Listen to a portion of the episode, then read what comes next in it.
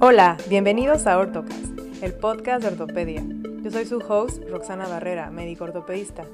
En este cuarto episodio hablaremos de una de las malformaciones congénitas más comunes de la extremidad inferior, el pie equino-varo aducto congénito, o también llamado pie de bot. Hablaremos de su definición, datos clínicos, estudios de gabinete necesarios y tratamiento. La invitada del episodio es la doctora Leticia Canto Portela. Ella es egresada de la Universidad Autónoma de Campeche Realizó la especialidad de ortopedia en la Universidad Veracruzana y tiene un fellowship en ortopedia pediátrica por la Universidad La Salle. Actualmente trabaja en el Hospital Regional de Jalapa, Veracruz, de donde es fundadora, de la clínica de método Poncetti. Además es fanática de la escalada en roca, tiene una tienda de ropa artesanal y es fundadora de la cuenta en Instagram Feminismo para Doctoras. Escuchemos la entrevista. Estoy muy contenta y emocionada de recibir a la invitada del podcast de hoy. Es la doctora Leticia Canto. Ella es una mujer cuya trayectoria es muy interesante y es un honor poder platicar con ella. Eh, lo interesante de esta relación es que no nos conocemos en persona, pero gracias a las redes sociales hemos platicado de muchos temas y me muero de muchas ganas de poderla conocer en persona y pues el día de hoy está aquí. Y pues antes que nada, muchas gracias, Leti, por aceptar esta invitación para participar en este podcast. Ay, hola Roxana, muchas gracias por la invitación. Estoy muy contenta de poder compartir estos temas contigo. Y pues bueno, siempre iniciamos este episodio con una serie de preguntas para que todos te conozcamos mejor y eh, pues bueno, ¿estás lista? Estoy lista. Perfecto, entonces vamos a empezar. ¿Qué fue lo que te hizo escoger ortopedia y en específico como una subespecialidad ortopedia pediátrica? Yo recuerdo perfectamente bien el día que decidí ser ortopedista. Fue la, estaba en tercer año de medicina y entré a una cirugía de una fractura de antebrazo. Eh, entré a la cirugía, pues ya sabes, con temor como estudiante de medicina, porque no sabes lavarte, no sabes hacer nada, pero el ambiente era muy relajado y el, el médico estaba muy motivado respecto a los resultados que iba a obtener con el paciente y me estaba explicando muy amablemente que el paciente iba a recuperar la función inmediatamente saliendo de la cirugía. Me dijo, mira, vamos a poner un implante metálico y cuando salga el paciente va a poder mover la mano sin problema y yo no lo podía creer y cuando vi que sacaron el implante metálico que pusieron con tornillos y con un perforador, fue así, ¡uh! Me voló la mente. El integrar tejido metálico en el tejido humano me parece algo fascinante. Es como ser un robot y es algo que me gusta mucho poder observar la, la interacción que hace con los tejidos y el efecto, el efecto de devolver la función de una persona que llega después de haber sufrido un accidente muy aparatoso o por enfermedades congénitas y que de repente se puede reintegrar a sus actividades, que puede ser algo simple, como simplemente volver a caminar o volver a participar en eventos deportivos de alta competitividad, es algo que, me gusta mucho. Y en especial en los niños, me gusta mucho trabajar con niños porque trabajar con niños es muy divertido. Una vez que logras eh, superar la barrera de la comunicación y entender que los niños se van a comunicar contigo de manera diferente a cómo se va a comunicar un adulto, que a veces el único sistema de comunicación es el llanto, que el llanto existe de diferentes formas.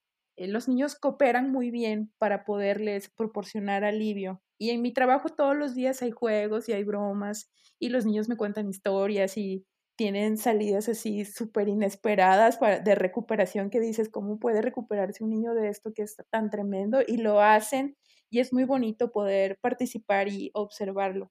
Me siento afortunada de poder trabajar en lo que más me gusta.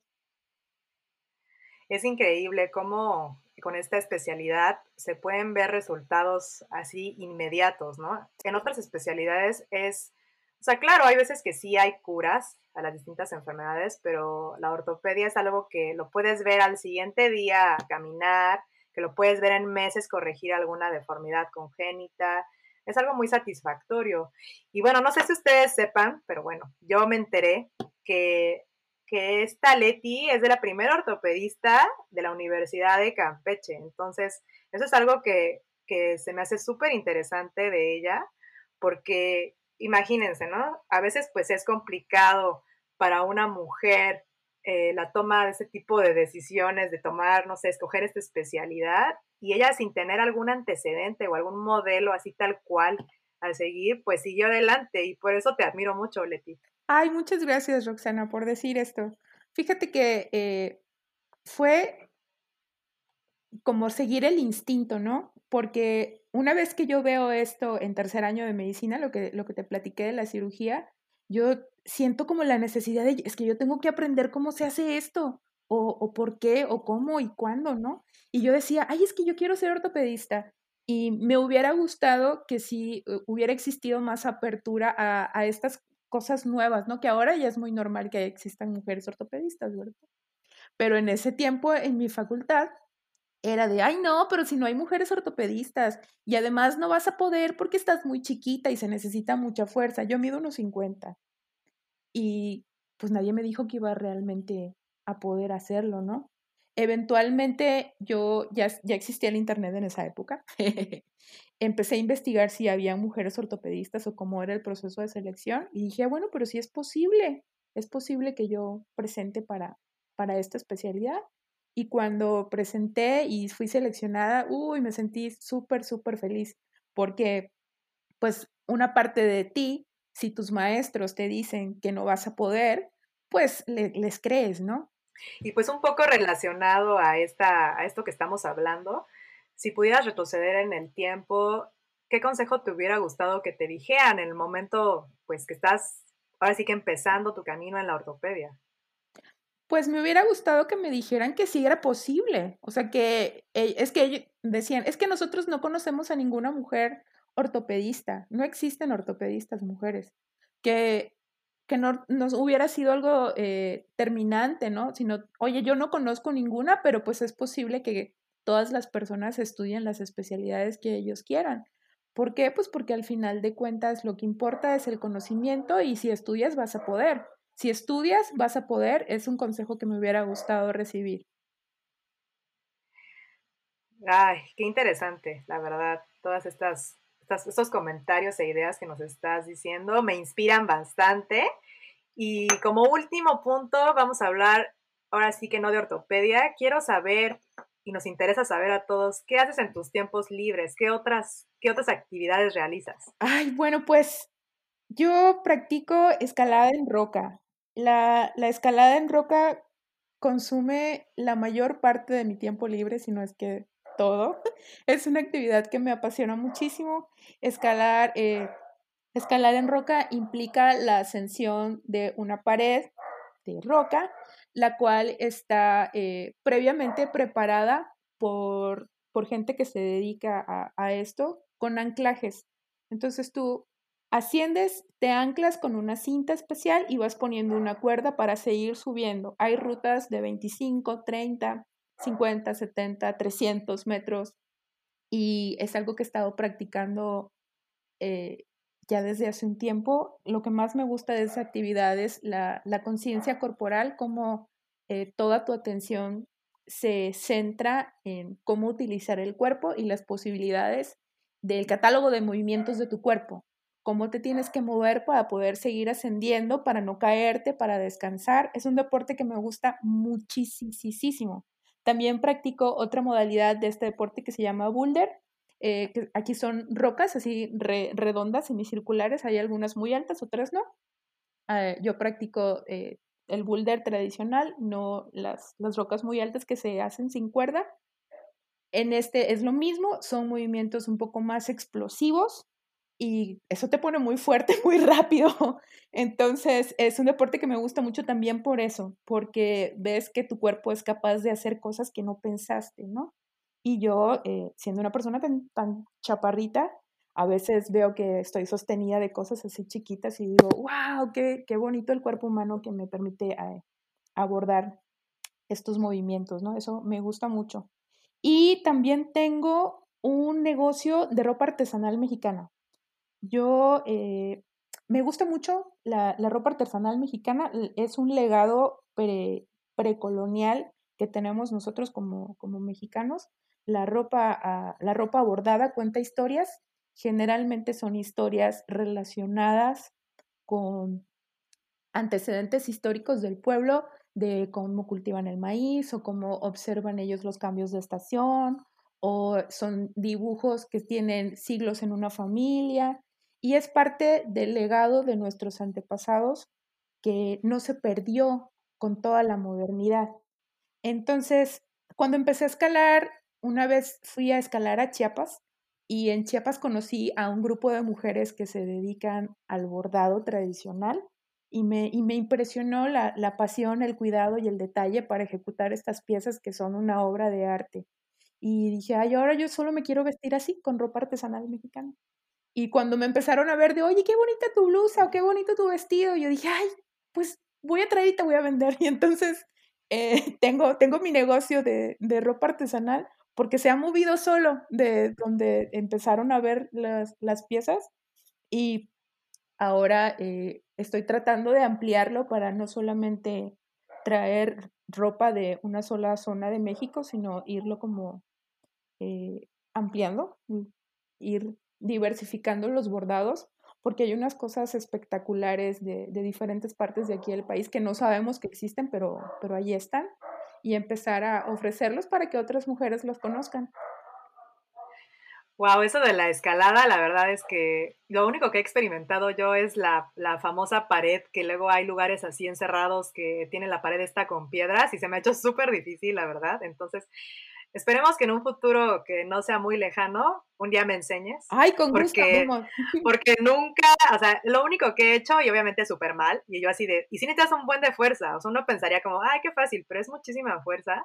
Entonces se me hace súper interesante. No, es un mito, es un mito, y este, y es, o sea, ver cómo personas muy, muy menudas ejecutan movimientos muy, muy complicados me ha hecho replantear mi concepto de la fuerza, porque uno relaciona la fuerza con el volumen, con, con la masa, y la fuerza tiene que ver más con la ejecución sincrónica y armónica de todas las fibras musculares, que todas tus fibras se contraigan de manera óptima. Entonces, puedes ser una persona muy menuda y muy pequeña y quedarte sostenida de un solo dedo de una mini pieza con todo tu cuerpo.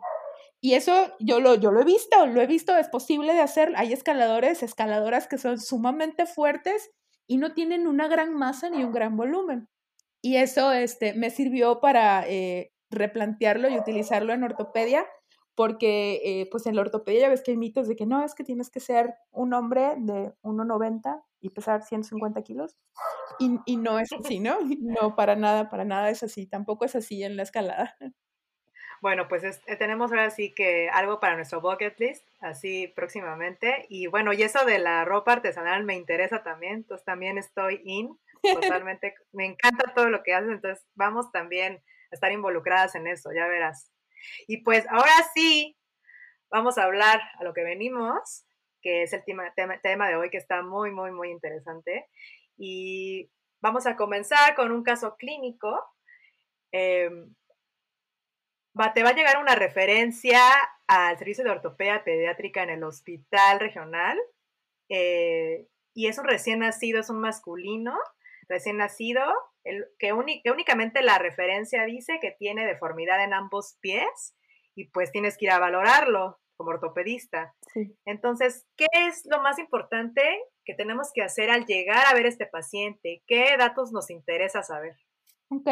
Eh, para valorar a, un niño desde, desde el punto de vista de la ortopedia pediátrica, es muy importante conocer el contexto de este niño, ¿no? ¿Cuáles sus antecedentes pre, peri, postnatales? Todos los detalles son importantes. Cosas en las que me fijo mucho es eh, el Apgar, el peso, y si él ha tenido antecedentes de asfixia perinatal, porque luego eh, nos enfocamos solamente en lo obvio, ¿no? Deformidad, deformidad, y no nos damos cuenta que es un niño que tiene una infección perinatal, o es un niño que es producto de una madre eh, diabética, o que es un niño que tiene un hermanito que tiene algún síndrome o que tuvo displasia de cadera, etc. Todos esos detalles son importantes. Otra cosa que también me gusta eh, saber de un niño es cuánto saben los papás sobre el motivo de la interconsulta. Es muy importante eh, ser respetuoso con los papás, porque culturalmente estamos educados a recibir a un niño que se va a ver de cierta forma. Y cuando el niño se ve diferente, los papás están muy asustados, están muy culpables y están muy desorientados respecto a las posibilidades de lo que se le puede ofrecer o cómo tratarlo. Entonces, también me doy un tiempo para sí conocer los detalles científicos y los detalles médicos de la condición, pero también para explicarles y preguntarles a los papás respecto a, bueno, ¿qué saben de esto? ¿Saben por qué me pidieron la interconsulta? ¿Saben para qué es el servicio de ortopedia pediátrica? Bueno, el servicio, eh, yo vengo representando el servicio porque el servicio les va a ofrecer tal, tal, tal, tal y consiste en tal, tal, tal, ¿no? También eh, me, gusta eh, saber cuál es la red de apoyo que cuenta este niño. No es lo mismo un niño el cual yo sé que vive aquí en esta misma ciudad o un niño que vive a cinco horas. No es lo mismo un niño que tiene a sus dos papás y que los dos papás van a estar involucrados en el tratamiento y que tiene una red de apoyo familiar al hijo de una madre soltera. Entonces, todos esos detalles son importantes a la hora de transmitir el diagnóstico, el pronóstico y el tratamiento en especial de, cualquier deformidad, ¿no? Respecto al pie equinovaro, hay que aprender a nombrar también qué es lo que yo estoy viendo. Yo observo muchas interconsultas en las que está expresado así, tal como lo dices, ¿no? Eh, se solicita interconsulta por deformidad en los pies. Bueno, pero deformidad pues son muchas cosas, ¿no? Saber nombrar lo que estamos viendo nos ayuda a dar precisión a la hora de que eh, emitimos un diagnóstico. Es importante conocer qué es cabo, qué es varo, qué es equino, que, este, que existen otros diagnósticos diferenciales para poder decir, ah, bueno, yo sospecho que es un pie equinovaro o sospecho que es un metatarso adulto, para que pueda quedar así este, eh, registrado en, en, la interconsulta y en el expediente y el paciente pueda obtener una atención más precisa. Claro, como ya eh, en episodios anteriores lo he mencionado varias veces y quizás suena muy repetitivo, pero pues siempre el interrogatorio es un arma muy importante y en este caso es más delicado el asunto. Entonces, aunque haya cosas que nos parezcan obvias y que somos ortopedistas y ya como que para qué preguntamos eso, pues no, eres médico y hay que, todos estos detalles son importantes como la dinámica familiar, quién cuida al niño, dónde vive, cómo nació, qué antecedentes tuvo la mamá, todo eso es importante, no olvidemos. Sí. Y, y bueno, y en cuanto a, ahora sí que todos estos términos a veces son muy confusos, ¿no? Eh, del pie, todas las deformidades, qué es equino, qué es varo, qué es aducto, qué es cabo, ¿nos podrías explicar a aquellas personas que pues no, no son expertas en el tema, a qué se refiere esto? Sí, eh, antes de pasar a la pregunta, quiero recalcar que es importante conocer los antecedentes porque puede que un niño no tenga pie equinovaro, pero sí tenga asfixia perinatal. Y si yo no lo pregunto, no puedo detectarlo y no puedo ofrecerle eh, un tratamiento adecuado a este niño y cambiar el pronóstico de lo que la neuroplasticidad eh, favorecida por la rehabilitación puede lograr. Entonces, sí es importante conocer el contexto para poder ofrecer tratamientos oportunos. Tomando, eh, siguiendo con la pregunta que, que me acabas de decir, equino es cuando la punta del pie mira hacia abajo. Vamos a tomar como referencia para podernos orientar los pies cuando están plantados en el piso, como cuando estamos parados de una manera normal, relajada, descalzos. Esa, esa va a ser nuestra posición de referencia. Si el pie se encuentra hacia abajo en punta, eso es equino. La misma punta del pie y el talón se pueden hacer hacia adentro, como si fuera un paréntesis. Si eso es aducto, cuando mira hacia adentro. Un aumento en el arco plantar que se ponga como muy marcado, eso es cabo. Y si vemos esta posición desde atrás, el talón debe de mantenerse de forma normal en nuestra posición de referencia o hacerse un poco hacia afuera. Cuando el talón mira hacia adentro y sigue esta posición como si fuera un paréntesis o una C, eso es varo.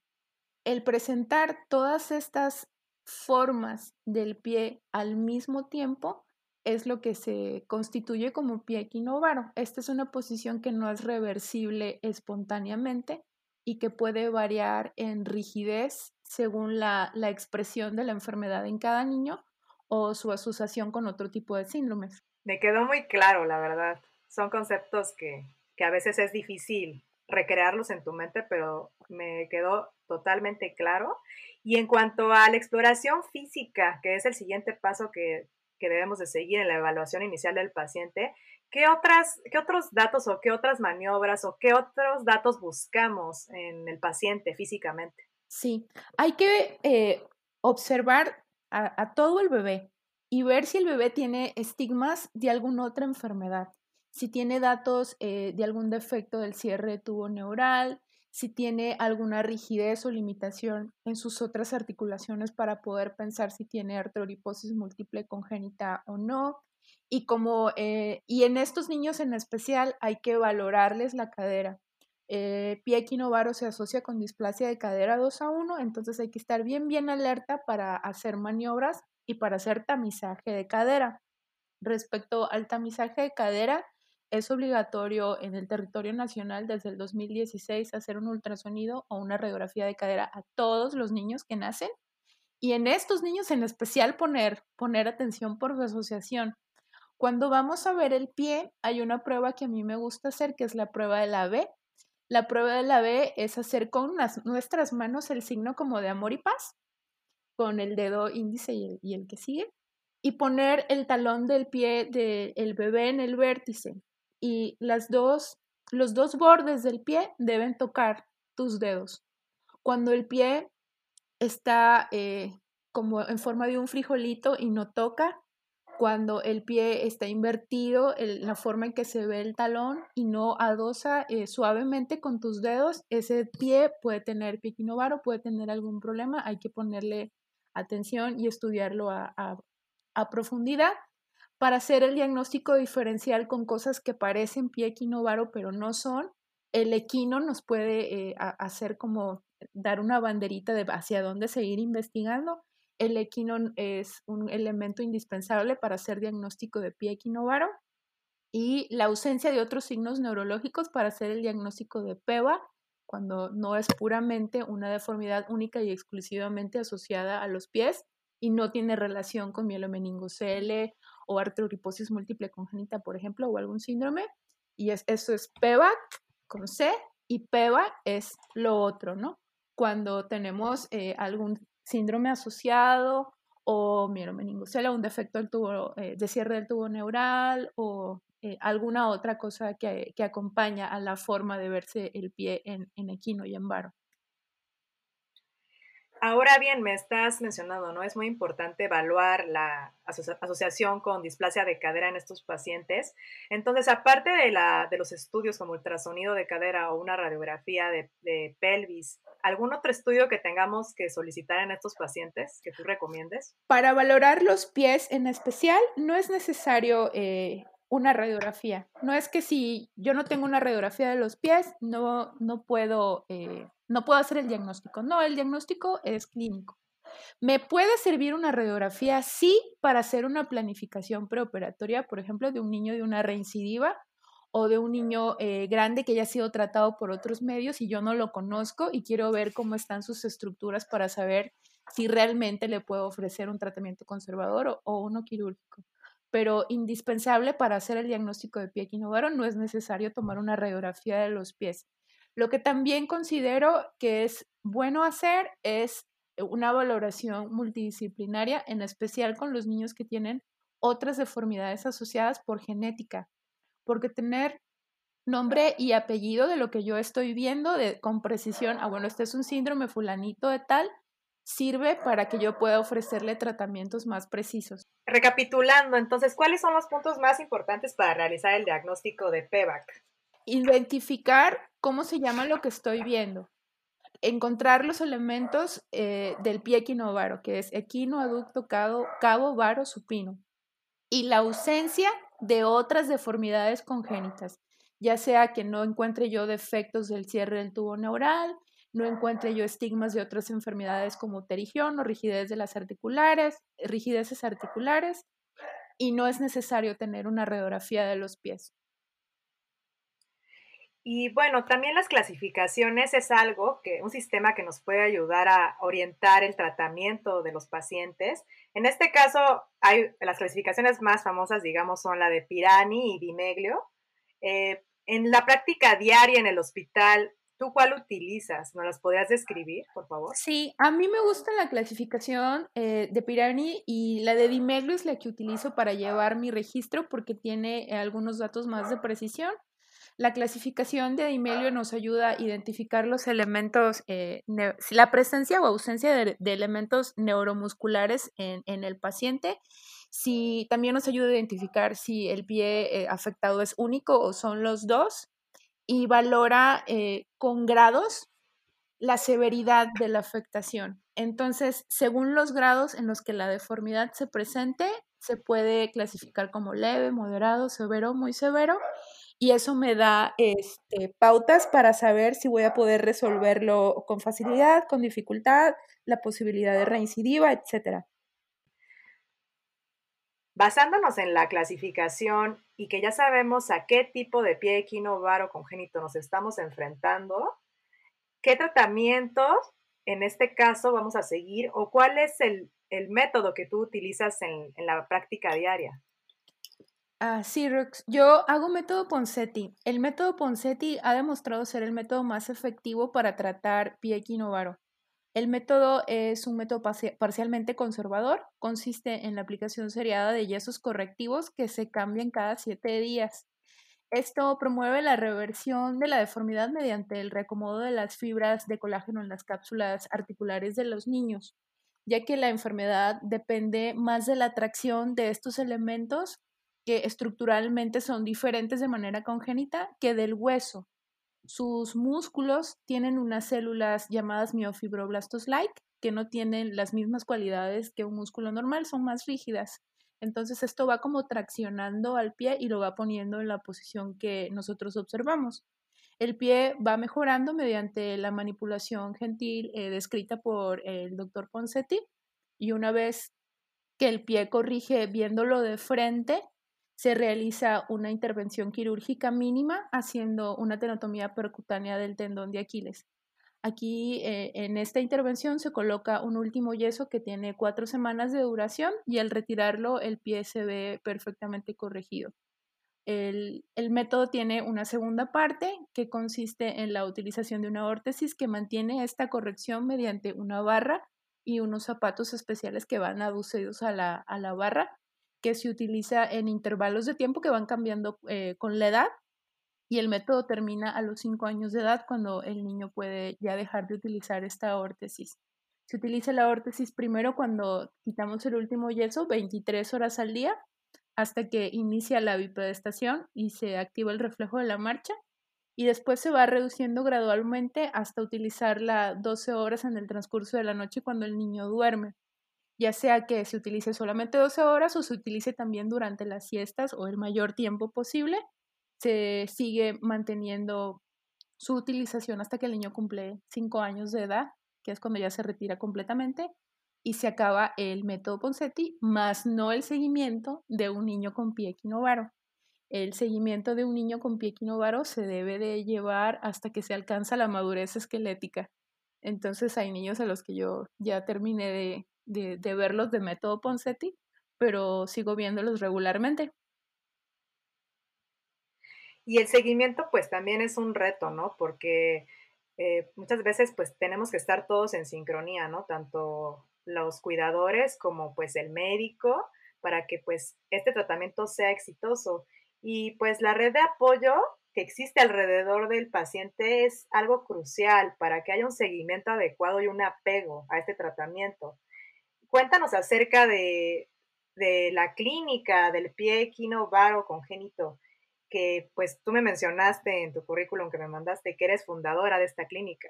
Sí, soy fundadora de la clínica de pie equinovaro, tratamiento eh, con método Ponseti del Hospital Regional de Jalapa, aquí en Veracruz. Es un sueño que yo tuve desde que salí del posgrado. Yo siempre quise tener un espacio en el que pudiera eh, practicar método Ponseti la tengo desde noviembre del 2013. Eh, yo veo a los niños los viernes, es el día que tengo destinado para eh, practicar método Poncetti y solamente me dedico a hacer método Poncetti los viernes y a darle seguimiento a los niños que ya van avanzados en, en el protocolo de Poncetti. He tratado alrededor de 100 niñitos aproximadamente, de los cuales tengo contacto con la mayoría de ellos, los, los estoy viendo crecer y obviamente pues he, he observado como el tenerlos en comunidad, en tenerlos en grupo, tenemos un grupo de WhatsApp, favorece que el tratamiento sea exitoso, el que los niños conozcan otros niños, el que los papás tengan contacto con otros papás, que observen que el método funciona, produce un intercambio muy positivo y les da mucha esperanza y certeza de que están en el lugar correcto para que a su niño les vaya bien. Eh, lo más bonito de esto es el, el, acompañamiento, ¿no? El acompañamiento de las historias de los niños que yo los veo el, día que nacieron, yo, yo los conozco porque pues me interconsultan. Yo estoy en un hospital regional, es un hospital donde hay área de ginecología y me pide la interconsulta y los conozco ya sea el día que nacieron o el otro día e ir viendo su evolución. El acompañamiento de sus padres y sus historias de recuperación es algo súper bonito de experimentar. Wow, eso de la red de apoyo es algo así, ahora sí que es mucho trabajo, ¿no? De parte de ti y pues de todas las personas involucradas, pero es ahora sí que la familia tenga conocimiento pues de qué es lo que está viviendo, que sepa que no es el único, ¿no? Su hijo el que está con esta patología, que pueda entender qué es lo que está pasando y que vea la evolución de otros niños, pues te hace ahora sí que apegarte al tratamiento, seguir todo el protocolo y y pues me compartiste un testimonio de un familiar de tus pacientes de la clínica. Lo vamos a escuchar, ¿ok? Ok.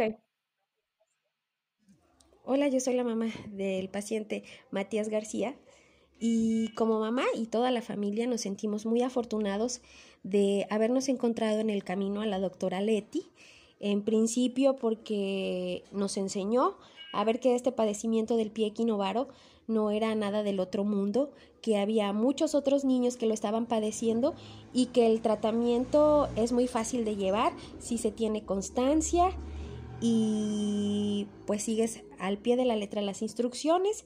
Al final los niños tú los ves caminando como cualquier otros niños normales, jugando, desarrollándose bien, o sea, un problema que no afecta a su salud y también estamos muy contentos en que ella formara este grupo de apoyo en que en el cual los papás nos podemos conocer, este, ayudarnos, darnos consejos, darnos ánimo, porque nos dimos cuenta de que había muchas familias pasando por lo mismo que nosotros y cuando nosotros llegamos, el ver a otros niños que ya iban más avanzados en su tratamiento, pues nos hacía ser más optimistas, contentos de que se iba a poder lograr y también cuando nosotros pasamos a otra etapa, los que venían igual veían en nuestros hijos el ejemplo este, que debían de seguir del tratamiento y pues sentirse afortunados de que todo iba a estar bien porque nos preocupábamos bastante. Entonces, eh, yo invito a todas las personas que tengan la oportunidad de conocer a la doctora Leti, porque ella es muy buena en esto. Este, a nosotros nos ha ayudado de una manera increíble, aparte es un ser humano muy pero muy bello. Este, no sé cómo agradecerle, doctora. Estamos muy pero muy contentos y mi hijo también se lo agradece, toda la familia. Y yo le digo a todos los papás que no, no desistan, que sigan el tratamiento y que confíen en la doctora, porque ella sabe que el tratamiento que llevan nuestros niños, que es el Ponseti, es el que los va a sacar adelante. Y pues muchas gracias. Wow, qué palabras. Me, encanta poder escuchar a, ahora sí que a, a, los pacientes, a los familiares, toda su experiencia. Entonces, qué importante es tener el grupo de apoyo, ¿verdad, Leti? Sí, totalmente. El, el grupo de apoyo fue eh, iniciativa eh, de, una mamá mío y por recomendación cuando yo tomé eh, el entrenamiento en método Poncetti, porque está demostrado que tener a los pacientes juntos en comunidad aumenta la probabilidad de que el tratamiento sea exitoso y puede parecer algo sumamente difícil, pero no lo es. La verdad es que las mamás son las que se encargan de mantener vivo el grupo. A veces yo eh, estoy operando o, estoy ocupada e, en, algo y alguna pregunta, alguna mamá pregunta o tiene alguna duda respecto a su bebé y, y lo manifiesta en el grupo de WhatsApp que tenemos también y las otras mamás le cuentan su experiencia y la apoyan y la contienen y cuando ya puedo intervenir yo, la mamá ya está mucho más tranquila, este, el bebé está bien y se va creando una sensación de confianza. Todos los años también hacemos una fiesta en la cual los papás se conocen, los niños se conocen y juegan. Y entonces ver a los niños correr y luego se pelean y luego ya están contentos, eso es maravilloso. Y cuando llega un papá que tiene un bebé muy pequeño que está en su primer, segundo yeso y ve eso, la sensación es maravillosa. Yo creo que gran parte de los buenos resultados que he tenido con la clínica es debido al apoyo de las familias, a que las familias han estado eh, siempre respaldándome, permitiéndome que yo muestre sus experiencias a los papás que van llegando. Y, y hablar, hablar de la realidad, hablar de las enfermedades congénitas como lo que son parte de la, de la normalidad, de, de cómo somos como seres humanos, nos da la posibilidad de acercarnos más empáticamente a, estos niños, porque es, es feo que aún existan niños con deformidades congénitas que son escondidos o que son vistos como si les faltara algo. Y no, estos niños tienen la oportunidad de tener una vida perfectamente feliz e integrados y hacer lo que, lo que quieran, ¿no? Andar en bici, en patines, lo que, lo que quieran. Y para cerrar el tema, ¿te gustaría dar un último comentario, Leti? Sí, me gustaría eh, que se hiciera difusión sobre el método Poncetti. El método Poncetti es lo más efectivo, lo más gentil y está demostrado que va a ayudar a un niño con pie equinovaro. Si conoces a alguien que tiene eh, pie y no ha recibido tratamiento o tú eres papá de un bebé con pie equinovaro, acércate a la Fundación Mexicana del Pie Equinovaro. Ahí tienen información de los médicos que pueden ayudarte eh, de manera efectiva para que tu niño se pueda, eh, se pueda mejorar, porque es perfectamente posible que le vaya muy, muy, muy bien. Y pues también para, ahora sí que el personal médico que nos esté escuchando, ya vimos la importancia de, de todos los detalles en estos pacientes, la importancia de involucrar a la familia, la importancia de que haya una red de apoyo entre todos. Yo creo que eso es lo más importante para el éxito, ¿no? Por más que hagamos el tratamiento tal o cual o lo que sea, hay que ver a esta persona, eh, ahora sí que como un ser valioso, que tenemos que ver todas las cualidades de su familia, de su entorno, para que sea exitoso y así pueda ser una, una ahora sí que llegar a, tener pues sus piecitos normales y, desarrollarse como todos los demás niños. Y pues Leti, no me queda más que agradecerte por tu tiempo, por tu esfuerzo, por tus conocimientos, por darnos la oportunidad de escuchar todas estas experiencias eh, y todas las cosas grandiosas que estás haciendo en tu día a día. Espero que en un futuro cercano podamos hablar de algún otro tema interesante y también pues eh, también conocernos y hacer nuestra escalada en roca.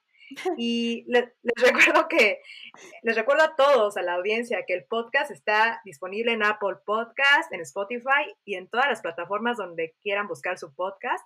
No olviden suscribirse.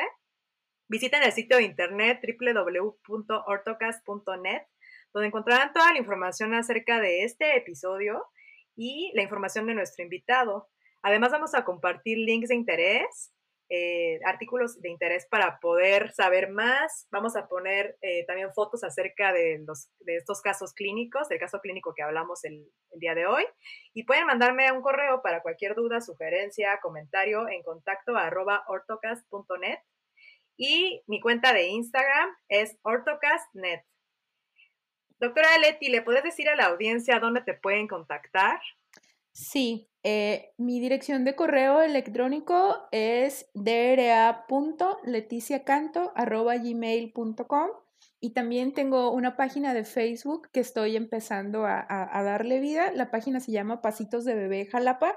Por ahí también me pueden escribir para cualquier duda o para si necesitan información de cualquier otro tema, con mucho gusto. Pues muchas gracias, Leti. En verdad estoy muy, muy contenta de lo que logramos el día de hoy y estamos ahora sí que puestas para lo que nos traiga el futuro. Muchas gracias, en verdad. Gracias, Rox. Gracias por la invitación. Vamos a escalar. Hasta pronto. nos vemos pronto. Bye.